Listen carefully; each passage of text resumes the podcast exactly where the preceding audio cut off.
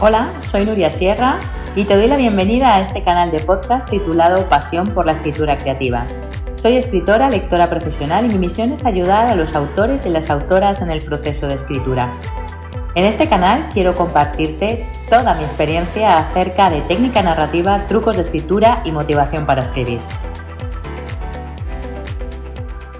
Hace muchos, muchos, muchos años, cuando yo era niña, en casa de mis abuelos tenía montado un teatrito.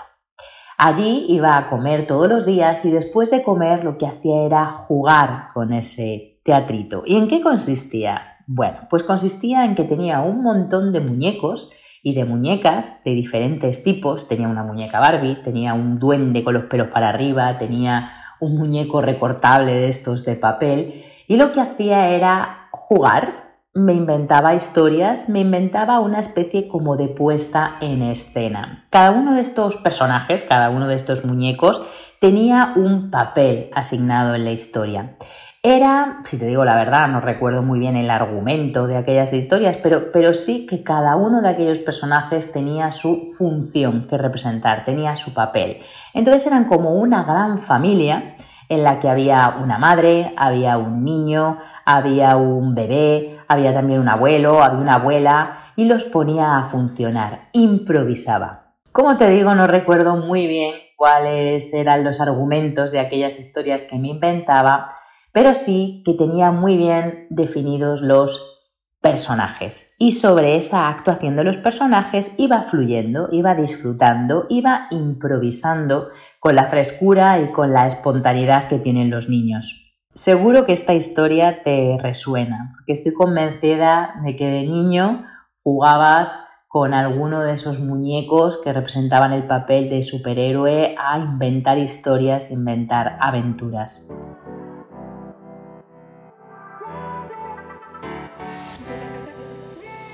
Bien, y toda esta historia sobre mi infancia, ¿a qué viene? Te estarás preguntando. Bueno, pues es la introducción, la presentación de este episodio en el que te quiero hablar de los actantes de los personajes. ¿Qué son los actantes? Y sobre todo, ¿cuántos tipos de actantes hay para que los puedas aplicar a tu escritura? Pues vamos a ello. Te diré primero que los actantes son funciones que hacen los personajes en un texto narrativo. Es decir, el actante es quien realiza el acto dentro de una narración o de una obra teatral. Diversos autores, principalmente lingüistas, han investigado sobre los actantes. El más conocido de ellos es el antropólogo y lingüista ruso Vladimir Prop, que analizó la estructura de los cuentos populares de su tierra y propuso nada menos que 31 funciones para cada personaje o persona dramática y luego las agrupó en siete esferas de acción correspondientes a siete tipos de papeles.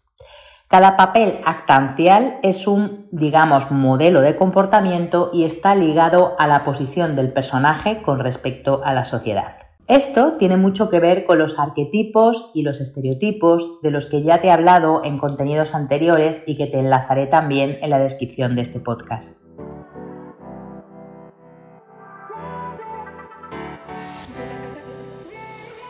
Y ahora vamos a hablar de esos siete tipos de papeles que definió Vladimir Prop.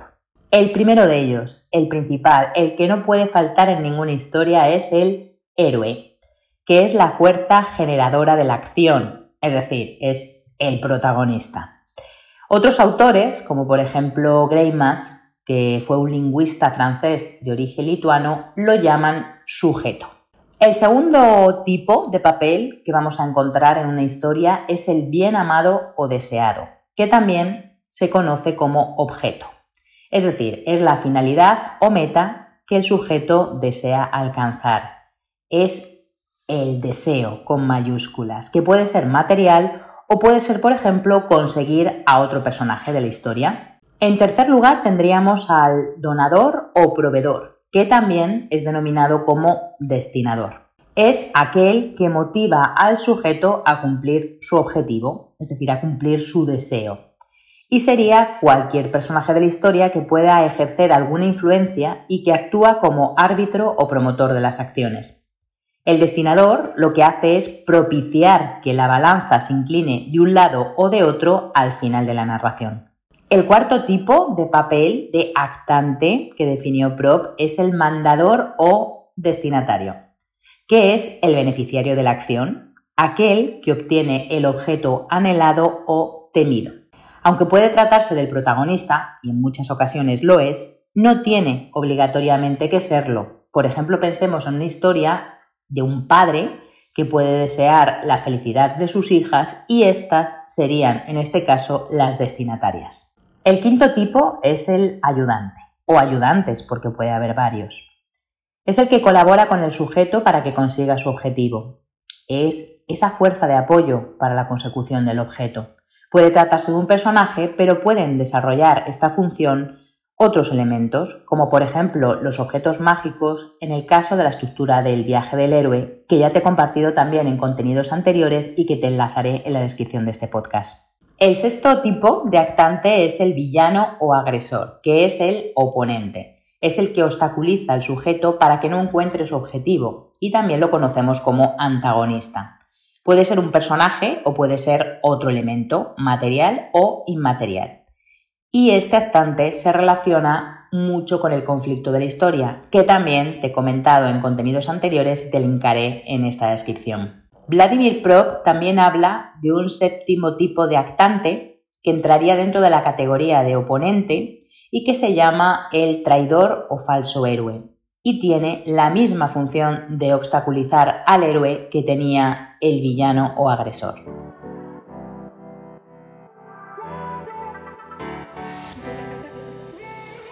Voy a poner un ejemplo clásico, clásico de toda la vida, para que veas cómo funcionan cada uno de estos actantes dentro de una narración. Vamos a poner, por ejemplo, el cuento de Caperucita Roja.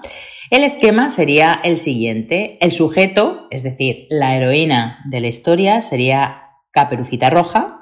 Su objetivo, su deseo, es llevar manzanas a quién? a su beneficiaria, que en este caso es la abuelita. El oponente, el villano, el antagonista sería el lobo y el ayudante, quien va a ayudar a Caperucita, sería el leñador. Como ves, los actantes, los papeles que cada uno de los personajes representan en la acción, son muy importantes y tienes que tenerlos claros a la hora de ponerte a escribir tu novela avanzarás mucho más rápido si sabes qué función, qué rol cumple cada uno de ellos en tu historia. Y si no, acuérdate del teatrito que yo hacía de niña en casa de mis abuelos, de la importancia que era que cada uno de mis muñecos tuviera una función designada para luego fluir, para divertirme, para improvisar el argumento.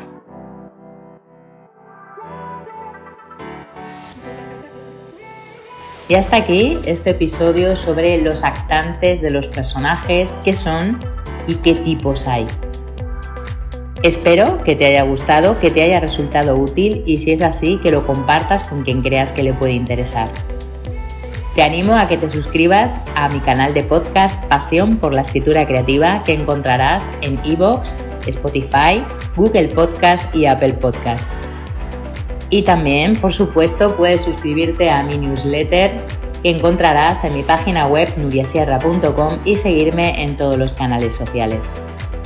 Muchísimas gracias por escuchar este episodio y hasta el próximo.